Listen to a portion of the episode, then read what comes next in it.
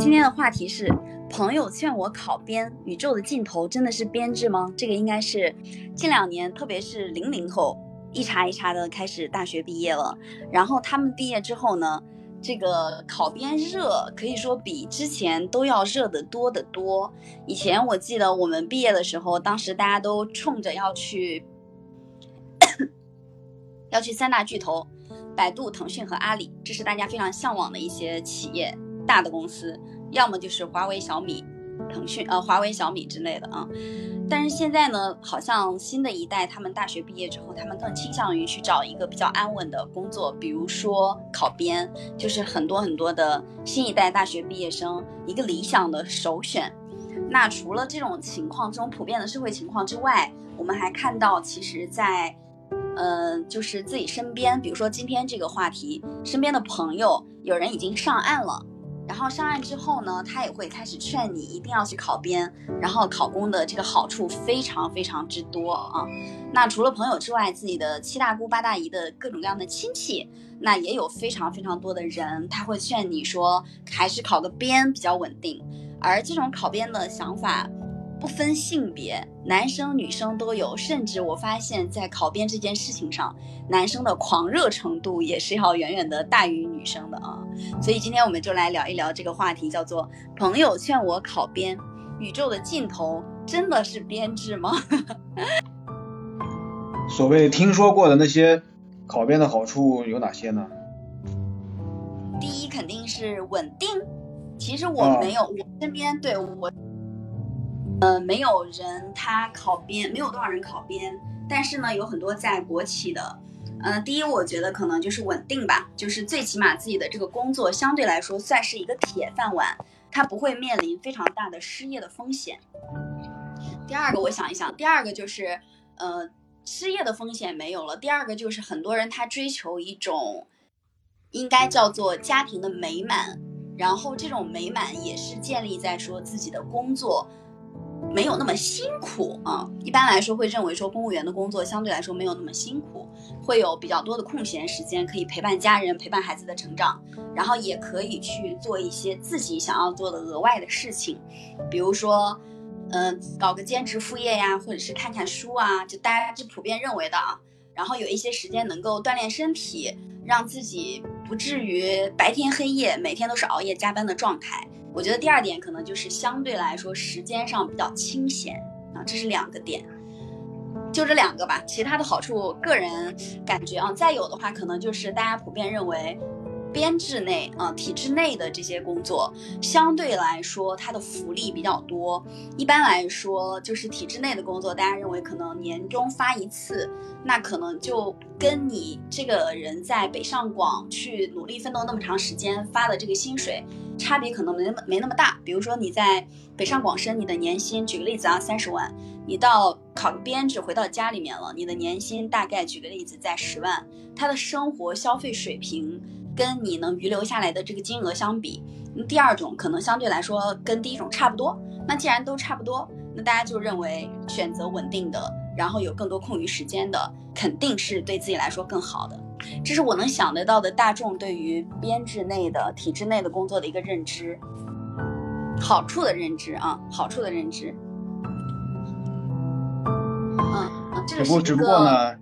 只不过长期以来的这个。当农民挺吃亏的，当农民这个变现的这个在市场上变现是很很很不划算而已啊，但是它重要程度依然没有改变。现在人们是是呃最起码是知道士是第一位的，对吧？当然这个呃 农和工呢，呃现在大家感觉还不太明显吧？它它是必须要到人们清醒的时候才能才能有那个呃集体的认知。嗯，这个就是说大家现在不清醒。啊，就是然后这个说这个商啊，以前不是这几十年来人们就是在这种重商主义的氛围下啊，就想着发财啊，就想着飞黄腾达。但是大家现在也发现钱并不能解决问题啊，呃，钱很多，但是啊不幸福啊，钱很多，但是压力很大啊，钱很多，但是风险很大。啊，所以说作为做做一个商人的话，其实也并不像以前那么让人向往了啊。当然商人也是不可或缺的。其实商，我们也不能说再再像以前啊，以前有有一些历史时期是是重农抑商啊，商业也商业也不需要去抑制它发展啊，商业是它是做流通的嘛，不流通的话那还那还那还怎么发展啊？所以不能偏废啊。所以我们今天重点说士吧啊，士人阶层呢，他是做这个社会治理的啊，他是他是作为一个官僚呃团队的存在啊，那么这样一个官僚团队呢，嗯，他就相当于是嗯整个生命体的一个呃一些一些决策机构啊，或者一些管理部门啊啊这各种部门吧，比方说 他要管理户籍啊。他要管理军事，他要管理经济，管理这些金融，他，他又他是，他是他是最高决策的那个那个机关，还有各个部门啊，小到乡镇啊，农村啊，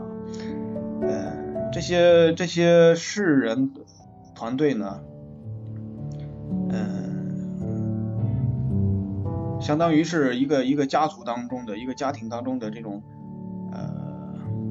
这个拿主意的人是吧？相当于是一个当铺店铺当中掌柜的，所以这样的这样的人的地位就肯定是不低的，不能低的啊。虽然说我我要做公仆啊，要做是吧？呃，勤务勤务员，人民的勤务员啊，这些这些都是思想上要那个什么，要要有那样的觉悟。但是呢，真正的在社会当中还是地位啊，有这样的社会地位，就是。谁 谁生活实际当中谁能受欺负？但是士人阶层不能受欺负啊！士人阶层受欺负了，那老百姓更受欺负了呀！士人阶层糊涂了，那老百姓更糊涂啊，对吧？所以说这种作为呃体制内的话，它就是这样一个执政团队嘛，它是一个官僚体系啊。这样的话，它是首先这个这个这个不能保证。呃就是首先要保证他们不能不能太差啊，当然也不是要要让他们多么多么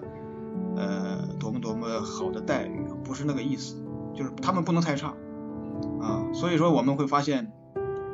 在这个考编 编制内的的人呢，他虽然说他没有那种那种特别能发财的啊，他大家不提倡那些灰色收入啊，不能有那些发财的那些，但是呢，他的日子不会过得很差啊，然后。择偶方面，他也有有有这样的，就是有的有的在编制内的，他就想找编制内的人，啊，他不想找编制外的，啊，所以所以这样的呃这样的生活，他是比较比较有保障的啊，他是主要是因为他的社会地位比较啊比较有可以也可以这么说吧，说的要是说通俗点呢，就是说当年就是这个团队。以前老一辈们打下来江山是吧？让谁接班人，让谁去继续呃做这个江山呢？还是有一个有一个团队体系的啊？这个团队体系呢，有可能后来的人有可能是呃考考进来的，有可能是这种呃其他的继续培养啊，还有一些就不在学校里面的一些培养方式培养出来的啊，还有一些立了军功的，还有还有一些呃反正做过一些重大贡献的吧。嗯，这点我是赞同。那他在社会地位上，他不至于说是比较差的那一种，他至少应该是排在中或者是高这样的一个水准。对，反正总之来讲呢，他是，呃，他是总体上是是很很有保障的，社会地位是不低的。我们就这样说，肯定是大家能接受的。呃，然后呢，然后啊，然后就说他万一哪天要是不想在这个呃。编制内的话，那他有很多多得天独厚的优势。首先，他人脉很广，然后他见识的也很多。所以说，几十年前吧，就有人就下海了嘛。为什么那么多下海的人能成功呢？因为他在那个体系当中已经见过了这些啊大风大浪，他已经见过了这种特别特别高的那种视野看的一些事情啊，国家层面的，还有政府层面的，还有呃一个地方的总体层面上的，他知道人口，他知道地理，他知道。呃，水文他知道，呃，空气啊，气候，他很多很多都知道根本不是我们在在某个什么学校、某个什么学科学能学来的东西啊。所以说他们的视野啊，视野很高啊，见识很广，这是第二，我觉得这是第二点，就是这种这种环境给他造就的能力，这个不能用学历衡量，也不能用他能挣多少钱衡量啊。所以所所以你也不能小看那些在在编制内的人啊。所以虽然说有那些无所事事的，有那些混日子的，但是但是谁也不敢说小看呃那个团队里啊。这我觉得这是第二方面。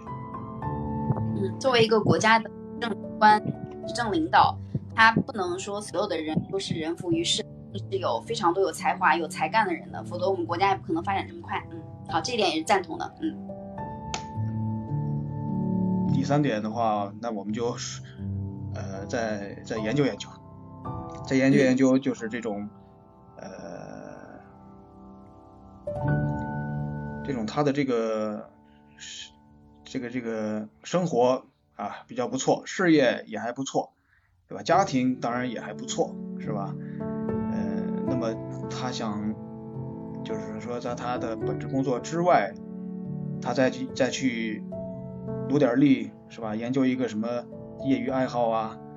啊，或者说做点公益活动啊，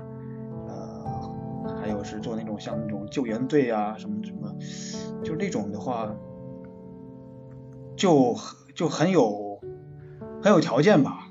啊，其他人要比方说要想做个公益的话，那你吃和住，你你自己的个人问题都还解决不好，你怎么能想呢？是吧？更不可能去做了呀。但是他们就不一样，这些编制内的话，如果他真的思想觉悟高一些，他的这个追求要崇高一些的话，对于他讲来讲并不是太难啊，他的家人支持支持也也也也不少，而且呢，像这样的人。一般的都，他到了哪一个地方，都其实都是本地人无论他是从哪儿来，只要他是编制内的，他到调调到任何一个城市，他都是本地人的存在，甚至于还要比那些土著还要还要有地位，还要还要有这个有这个话语权呐，就是各方面还是有人管的啊，就是有人会会会把他当一个呃，就是。就我们俗话说，就是有有爹娘管的吧，是吧？嗯嗯，因为默认他过去不是为了清闲的生活，是为了造福国计民生。对，但是那个那个团队本来就是要要吸纳一些能为社会做贡献的，能能能能在官流团队发挥好作用的人嘛。这些都是体制内的好处。体制的好处，所以说他们的后代其实也不会很差的。其实我们呃做事业那么辛苦，是吧？为了赚钱，赚了钱就是为了过好日子，是吧？吃得好，住得好，穿得好，然后业余业余时间这些呃这些生活的这些开支都啊各方面都丰富多彩吧，都好。但是最重要的还是后代好嘛，对吧？这自己这辈子过得好，后代也要过得好。像像刚才我们说的这一类人群，他们的后代也不会差到哪儿去的，所以他们他们的后代可以继承一些呃一些呃正统的东东西吧，就是他们的机会还是还是很好的。嗯嗯，这个就这个也是不能不能用金钱衡量的，也不能用那些文凭衡量。嗯。就先。就先说这么多好处吧，啊，坏处当然也有，坏处其实，呃，大家也都明白，有些呢在里面浑水摸鱼的有，还有的就是把好条件用坏了的也有，身在福中，福中不知福吧，那些是。嗯，是的，嗯，所以，嗯，对，怎么说呢？就是如果放在。呃，三四年前我绝对不会考虑考编制这个事情的，因为可能也是因为当时比较呃莽撞，比较不成熟吧，就觉得呃考了编制好像呃这辈子就这么循规蹈矩了，然后你也如果在体制内你没有关系，你也不可能往上发展，会比较难嘛。然然后呃面对的都是一些就是日复一日重复的都是一样的工作，然后这样看起来好像对一个年轻人来说，感觉好像是在消耗自己的生命，所以我当时没有之前从来没有考虑过这样的事情，然后就是最近就发现说就。慢慢的在工作中发现你会有很多的一个职业危机啊，包括年龄啊，你个人的成长速度啊什么的，然后竞争也很激烈，然后你就发现体质的香了。所以有在有在在朋友劝我之后，我我自己也有有开始就是是否是要去考一个编制这样的想法。我有一个同事他。我有个同事，他一直有在一直有在考编制，考考教师资格证啊，考呃事业编啊，考各种，那一直没有上岸就是了，嗯，然后然后他之前也一直劝我说，一定要要去考一个啥，考个考个教师，考个教师啊，考个然后再去考个教师的编制，或者是说去考事业编啥啥的，就是身边很多人都有这个考编的一个想法。嗯嗯，会对我也产生蛮多这个影响的。应该说，经历了几年社会毒打之后，哦，我身边也有很多人，就是他在工作了几年之后，然后也是一样的，发现还是考编比较香，然后就开始考编。包括也有也有人就是觉得，嗯，教师有一个教师资格证，然后当一个老师很香，然后就去当老师。其实教师编制很难考，哎。啊，但是考了教师资格证可以去当编外老师就是了。嗯，那我们好像聊下来，宇宙的尽头真的是编制，就是宇宙的宇宙的尽头，大家都觉得编制是稳定的，然后是是就是风险比较低的，然后是有更多空闲时间的。而听下来，这个从商就是我们就说从政从商嘛，从商或者说是。嗯，其他的一些小的一些个体户的这种都是有很大的风险的。那这么是说，宇宙的尽头它就是编制喽？就大家到最后都统一，应该说有一个小小的心里的小小的火苗，就是还是编制香。嗯，会会有一点这种小的火苗，但是它还没有燎原，它还没有形成燎原之势，还没有让我就真的想去考一个编制，就是。我还是会比较担心，说到了编制之内，呃，会有很无趣的生活，然后日复一日的重复枯燥的生活，嗯，对，而且呃，可能你每天真的有时候你真的不干什么事儿吧，或者是说你每天，你知道有很多人他的生命用来写材料，嗯 嗯，写材料也是我不太。不太期望自己会去会去一直从事一直做的事情吧。但是我觉得这个是呃这个社会，假如说是一直这么下去的话，这个社会可能就完蛋了。呃不会的，这个这个这个社会的一个呃市场经济的社会，它一定是以经济以商业以这种就是这些为主的，它绝对不可能是以这种公务员为主。这个是呃我我是相信这么一点，呃因为假如说这样的话，大家都是人浮于事或者什么样，这个是这个这个是不不会长久的。当然这个假如说是五十年或者一百年我不知道，但是这我知道这个不不可能长久。呃关于你那你那个你那个朋友呃考公务员，这个确实是因为公务员虽然工资低，但是不管怎么说它安全，它可靠，它不会被解雇。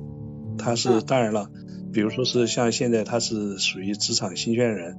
那当然他会被这种就是剥削，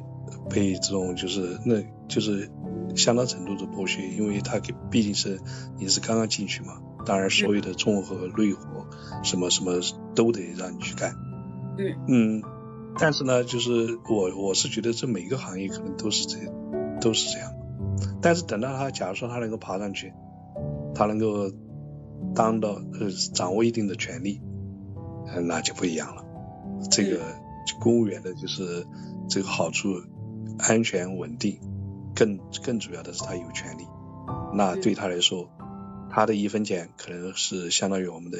一一百万、一千万都不一定。嗯，权力的作用远远比财富的作用要大得多。权力可以控制，对，权力可以控制你的财富。然后，但是刚刚有提到一个点，就是在市场经济这个环境之下，如果说所有人都有共同的观念，就是认为宇宙的尽头是编制，然后不是一个好的现象，这是建立在市场市场经济的环境基础之下啊。但我们现在市场只是一个调节呀，国家。还有宏观调控呀，我们也不是资本主义社会，我们要走社会主义道路。然后，那是不是说考编它其实在未来一个很长的时间段内，还是一个比较，就是可能刚刚说五十年，但是如果一直是，但我们的体制是这样的一个体制，是不是说可能我们长久是不会变的？对大部分人来说，可能是就是是，我觉得是这个社会的话。就是公务员，他不就是一个管理人员嘛？就是社会的，就是管理人员嘛。是管理人员，难道会多于这种就是老百姓吗？这个就是有点有点本末倒置了。所以说，这个社会的话绝对绝大部分人还是得去，就是呃，比如说做呃生生产，做商人，做什么什么别的是娱乐行业或者什么管理人员，他毕竟是应该是少数。你不能说是就是官多于民嘛？嗯，这种就是有点有有点太过分了嘛。那随便在哪个社会。嗯，那如果说大家都冲着考编的这个态度去，是不是说在管理的这个岗位上，他有更多的可挑选范围，然后他能挑出最适合、最优质的人才？对，这是可，这是完全是可能的。但是问题呢，现在是现在是就是就业的，就是压力太大了。现在他问题就是，作为一个就是政府的话，他不能让就是那么多人就是失业，那么多人就是就是就是，所以说他一定得想方设法是就是消化这些人，比如说提出的像呃灵活就业，然后提出的这种各各种各样的方呃呃方式，其实是鼓励。是希望能鼓励这些这些这些大学毕业生或者是老百姓一般老百姓，你不要去一直就想着去考编，呃，就是一一直就是呃就是一门心思进入体制，因为体制它容纳不下这么多人，说实在的，你不能十亿人里头就是呃十四亿人里头，比如说有一亿公务员，那我觉得这有点太。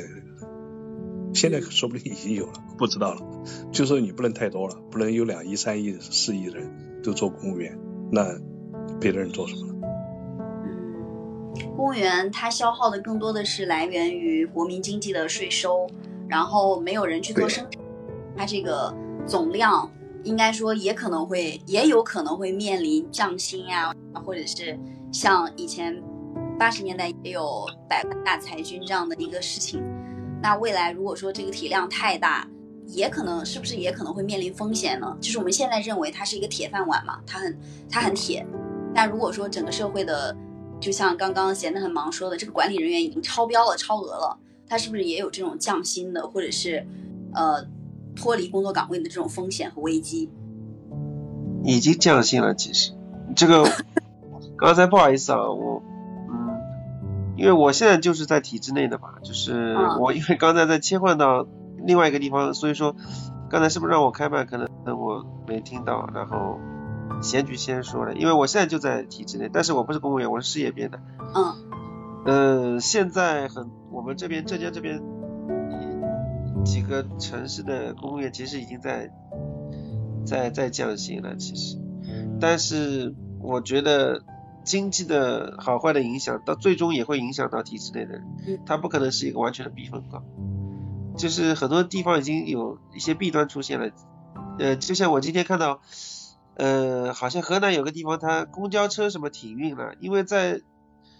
因为在我们这边啊，其实公共服务的话，它其实是一个这个地方政府必须提供的一个服务，像公交车啊什么，它其实都是亏的。亏了以后都是政府在补贴，这样在在运行的。但但是如果这种公共服务一旦出现问题的话，就是说明他们的那边的财政是非常非常的有问题了。其实，在我们这边，我是宁波的，然后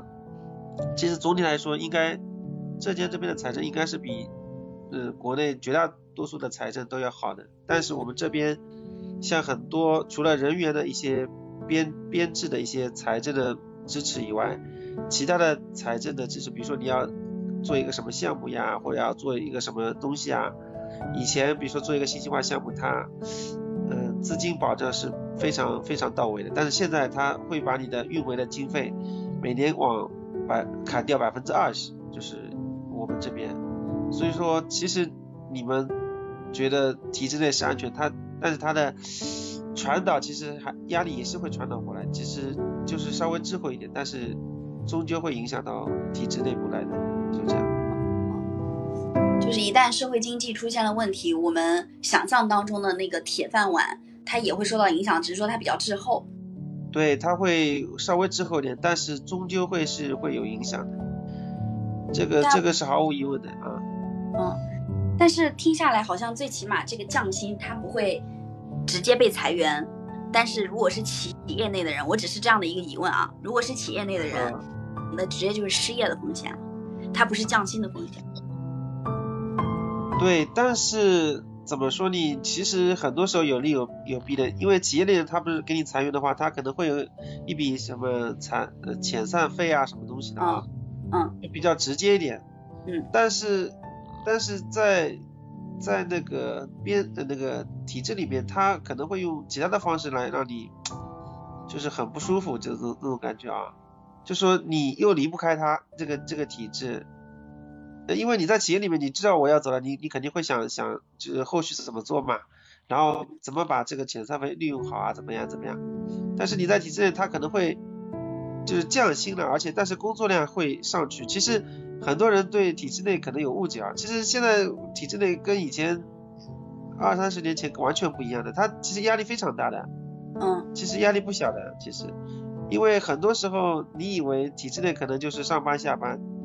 但是。有到一定层级以后，其实上班和下班其实没有区别的。领导一个电话过来，你就要给他去做什么什么事情，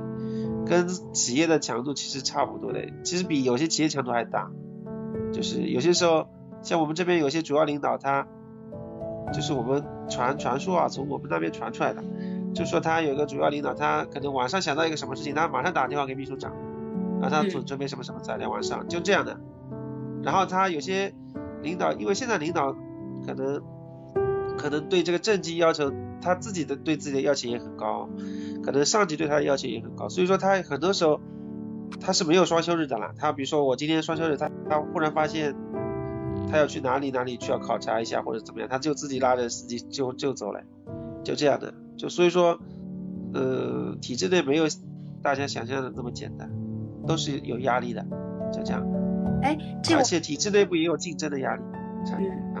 嗯，我还挺想了解一下，你比如说在企业内，就是你用作为一个就是用工方，然后如果说你周六周日随随便便就要求大家必须要加班，可能有的人他会忍，有的人他可能会呃认为你破坏了这个劳动保护法，然后呢他对对呃对他去投诉你，这种投诉一般来说都是成立的，就是我目前见到的，一般都是成立的。但如果是体制内，你去投诉是不是？体制内他会跟你讲情怀啊，讲什么？那讲政治啊，什么东西，你根本无力反驳的，完全没有反驳的余地的，就是说，嗯，压下来就压下来了，就这样的。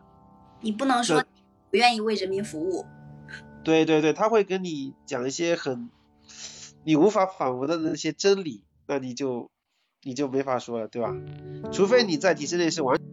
完全躺平的人是有的，但是现在不多嘞。其实，哎，怎么说你可能是特别是男的啊，他不太喜欢完全躺平，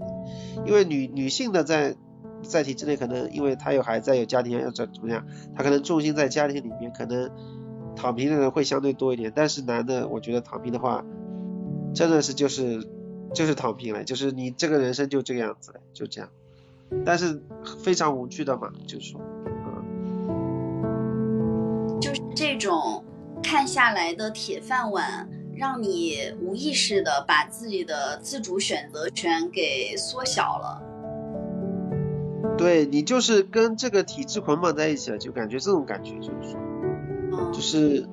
呃，就是就是，嗯，我也不能说它太明显，就是大概是这个意思，就是。嗯，这个是，这是 Hans 作为一个体制内的人员，然后给到的应该说关于考编和体制内工作的，呃，一些看起来大家以为的好，但其实可能它有一些，呃，应该叫做它的另一面的这种，就是它它的这种工作方式啊。嗯，有些人不太同意啊，但是我就是说。嗯。代表我一家一姓之言，我将以整理古往言之大些啊，姑且听之吧。嗯，那我作为一个上班族，我来说一下我上班的目的吧。就第一个肯定是为了独立，就是先上班，你肯定你上班你才有钱花嘛。然后第二个我觉得是体验，就是为了生活多增加一些不同的体验，就这两个作为核心目标吧。嗯，那如果来说的话，非常专业的要找一个职业锚，你是为了什么呢？找一个什么职业锚？对，职业锚就是锚定的，这一点是永恒不能动的，或者是你在优先级的话排在第一位的。嗯，这个意思是说职业的一个核心目标吗？啊，对。核心目标，我觉得还是还是个人的独立吧。嗯，咱咱咱说的更直白一点，赚米嘛，对吧？啊，对，赚钱。虽然说虽然说很熟，但是这个。不得不说，这是一个非常重要的一个情况。嗯，还有这里呢，我提一个这样一个历史的典故吧，但是可能感觉这个话题不太相关，但是你仔细研究透了之后，就发现跟这个命题是非常非常相关的。嗯，咱们都知道包拯被称为了是一代清官的代表，对吧？然后后面很多的朝代来讲话都以包青天、包青天之称呼，但是在包拯同一时时间内的同一期间内的。他的，嗯，治国理念不及王安石，他的这样一个才华的话也不及范仲淹。但是为什么包拯是被称为那个很多人这样一个崇拜或者是期望的这样一个典范呢？就是因为，嗯，包拯最终是善终的，啊，他在这样一个职业生涯当中的话，没有起到波澜啊，没有。那个什么等等，他唯一一次的话，他在家里待着不去当官的原因，是因为他家里人去世了，他要在家里守孝。呃，过去来讲是是有这样一个规定的，家里亲人去世的话可以守孝。啊，母亲没有三年半，父亲去了去了之后整三年嘛，在这段期间呢，他可以是领俸禄的啊，可以领一个低的俸禄，然后是可以不参与这些啊治理呀等等等等。就是老百姓也好，咱们大众人也好，咱们求的是什么？求的是一份希望和保证。我们的希望和保证是不可能寄托于一个自身都没有解决好的这些人，你说对吧？啊，王安石的这样一个变法可能会具有当时的一些局限性等等等等，但是他的政治远见也好，绝对是要比包拯强的。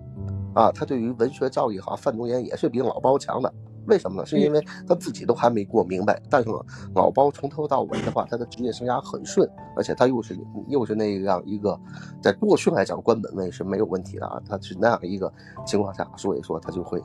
呃，成为人民的这样一个偶像啊，等等等等。所以说我一想说的一点什么呢？就是人要想奉献的前提的是情况下，先过好自己。现在这样一个。呃，环境下很多人说我要去考编制啊，等等等等。其实求的是一个什么？求的是一个稳定啊，没有说就是我要当编剧想赚多少多少的。因为，呃，我曾经也跟我的朋友说过，他现在往上升嘛，然后是，但是也很有感慨啊，工作压力大呀，等等等等啊，赚的其实也并不是很多。但那我就劝他说是，当你选择这条路的时候。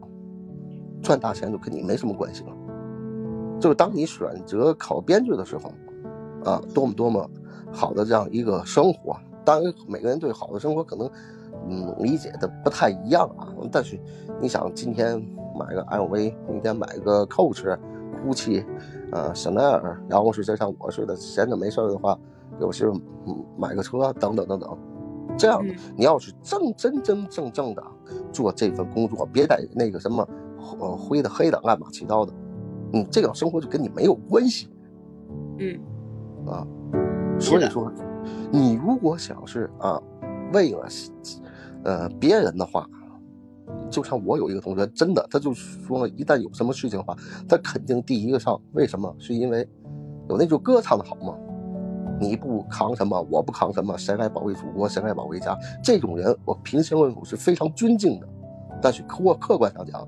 我是做不到的啊，我真的是做不到。我相信很多人，呃，不能说绝大多数人吧，啊，有一部分人肯定是做不到的。如果你不是为了这个方向去走的话，那么就跟你的职业猫相违背了，是因为你要工作的目的是为了独立，啊是为了赚钱，是为了养家，给孩子更好的生活，等等等等。那如果这种情况下来讲的话，嗯，编制就不太适合你。为什么？因为编制只能是，嗯，牺牲了概率，因为你在市场上赚钱是有概率的嘛，对吧？除非你跟特能，对吧？啊，特别特别强，这是有概率的，所以你牺牲了概率换取了稳定。那么稳定是什么？我 开开玩笑，我跟你说，哎呀，你这是文件的很冲啊，因为 因因为是说句不好听话，他们那个呃那个什么上级领导还上我这儿呃画过圆呢，就是说给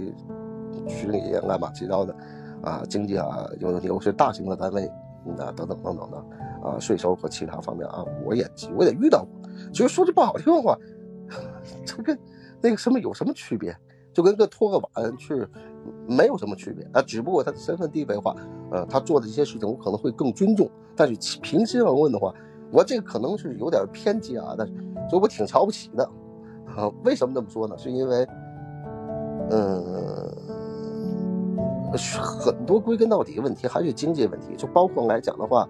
呃，推动人类进步的一二三我都不说了，第四个不就是说的是 war 嘛，W A R 嘛。就是这个词比较敏感，咱用英文去说吧，就是，呃，要发动什么的对抗啊，等等的，有枪支弹药干嘛？只要这个东西啊，就不能说太明白，但基本上是什么都明白了。那归根到底 还是经济和资源的这样一个这样一个竞争。换句话说，就是钱嘛，对吧？那么如果在这种情况下来讲的话，你又明白了自己的职业猫是什么，哎。嗯，宇宙的尽头不能说是钱吧，但是我觉得有一句话是有一定道理的：世界上百分之九十的问题是可以拿经济去解决的，另外百分之十不能解决，是因为经济还不够。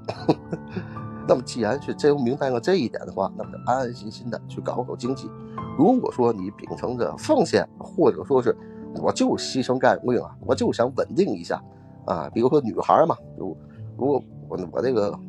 呃，一儿一女嘛，我现在我就说，女孩的话，你去这个 OK 是没有问题，啊，男孩的话，我就觉得没有什么太大的必要，啊，所以说这个东西的话，尤其是，呃，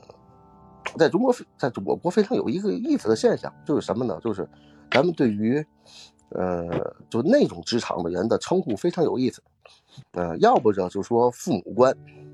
呃，要么说就说人民的公仆。你会发现，无论是这两种称呼的哪一种，都没有放在一个平等对话的这这样一个层次上。父母官是什么呢？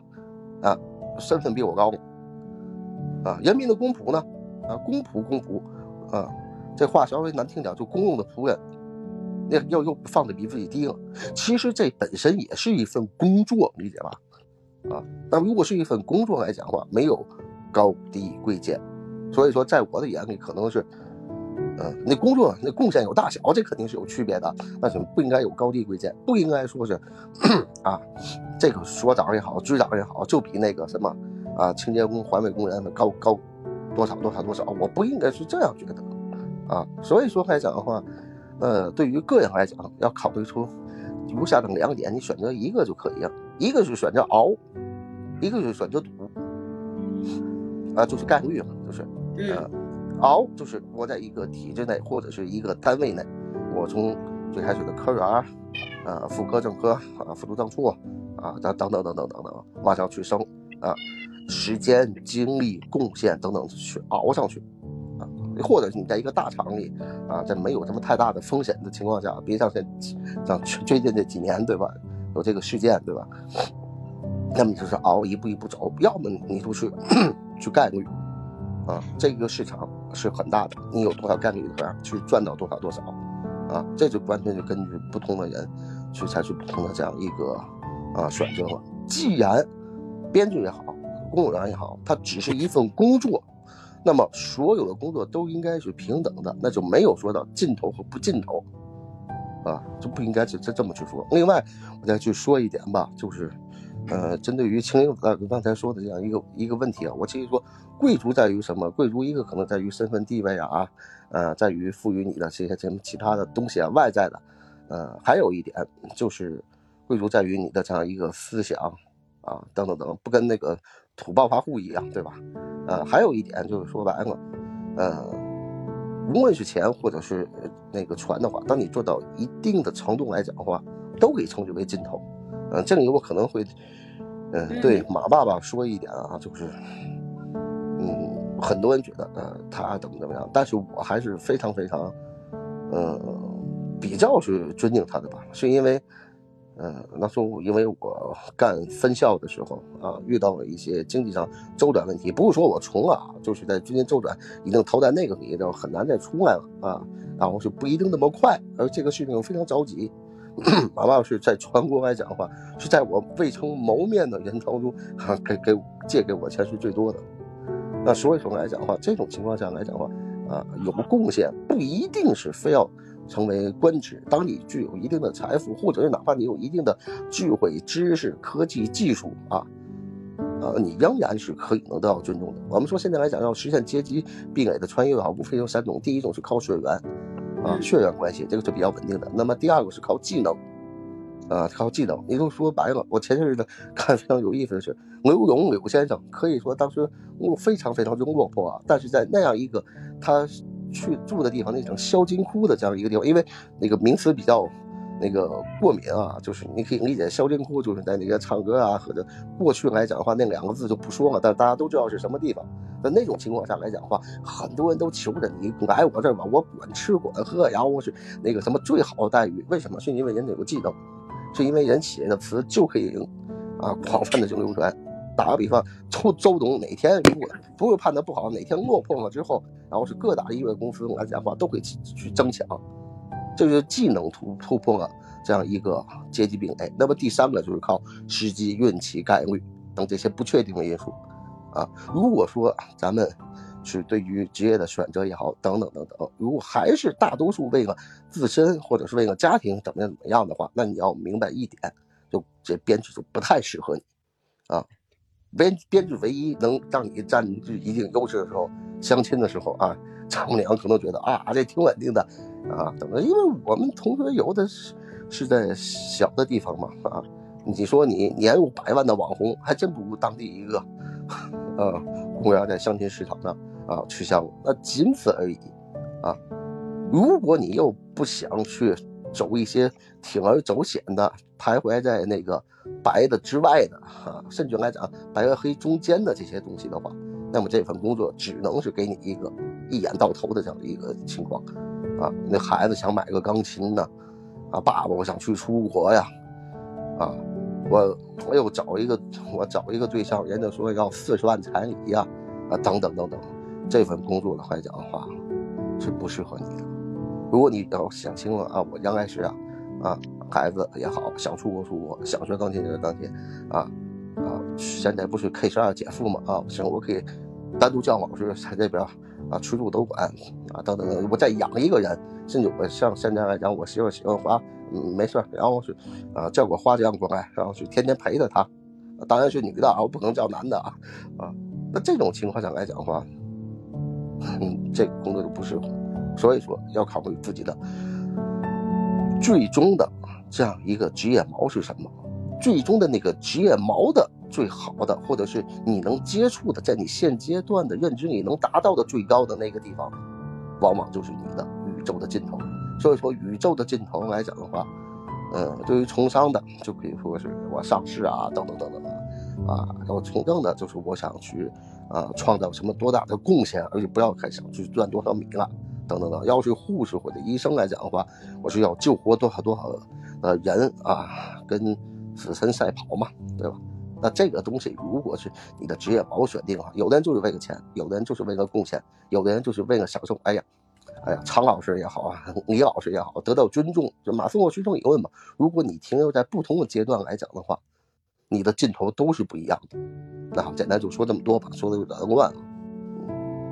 嗯，我觉得这个这个观点还是挺挺好的啊，就是。不同的职业类型，然后宇宙的尽宇宙应该说都有一个值得你探索的地方。然后这个就跟刚才的观点有一点不一样的地方是在于把编制作为一种职业，如果它只是一种职业的选择，那它跟其他的职业选择对比，你只要去选择一个你所认为的你想达成的目的，然后从这个目的出发，然后再去选择你的职业就行了。对，因为它本身也是一种职业，咱们只不过是叫成叫成父母官啊，或者公公仆啊。但是在我的眼里来讲的话，工作不分高低贵贱，所以说来讲的话，这不算那个贬低他们啊，也不算抬高谁啊。就是我觉得他跟那一个直播的带货的网红没什么区别，只不过可能说贡献程度不一样，但是工作来讲都是一样的。嗯，